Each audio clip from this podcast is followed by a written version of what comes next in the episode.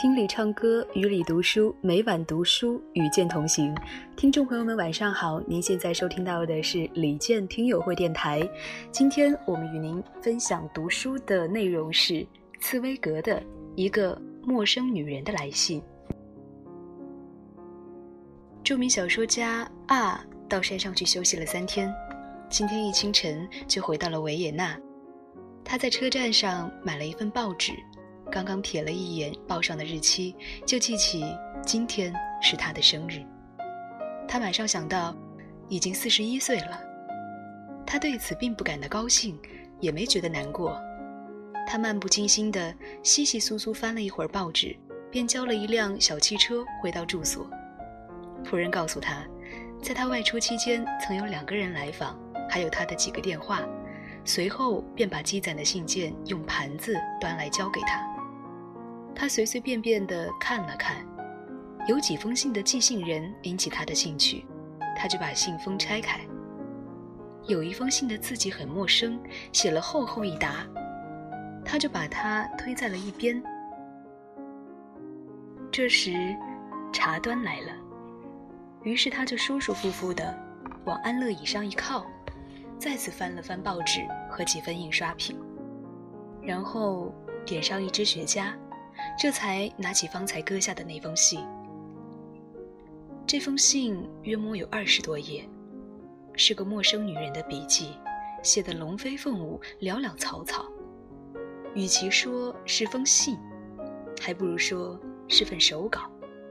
他不由自主地再次把信封捏了捏，看看有什么附件落在里面没有。但是信封里是空的，无论信封上还是信纸上。都没有寄信人的地址，也没有签名。奇怪，他想，又把信拿在了手里。你，和我素昧平生的你。信的上头写了这句话作为称呼，作为标题。他的目光十分惊讶地停住了，这指的是他，还是一位臆想的主人公呢？突然。他的好奇心大发，开始念叨：“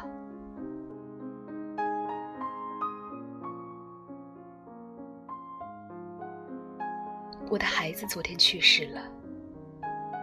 为了挽救这个幼小娇嫩的生命，我同死神足足搏斗了三天三夜。他得了流感，可怜的身子烧得滚烫，我在他床边坐了四十个小时。”我在他烧得灼手的额头上敷上用冷水浸过的毛巾，白天黑夜都握着他那双抽搐的小手。第三天晚上，我全垮了，我的眼睛再也抬不起来了，眼皮合上了，连我自己也不知道。我在硬椅子上坐着睡了三四个小时，就在这期间，死神夺去了他的生命。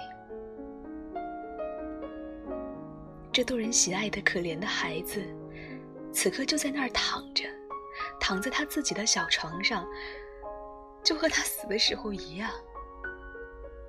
只是他的眼睛，他那聪明的黑眼睛，合上了。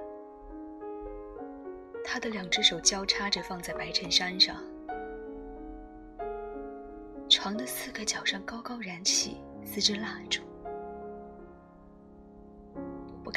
看一下，也不敢动一动，因为烛光一晃，他脸上和紧闭的嘴上就隐隐灼灼的，他看起来就像是他的面颊在蠕动。我就会以为他没有死，以为他还会醒来，还会用他银铃似的声音对我说些甜蜜而稚气的话语。但是我知道，他死了。我不愿再往床上看。以免再次怀着希望，也免得再次失望。我知道，我知道，我的孩子昨天死了。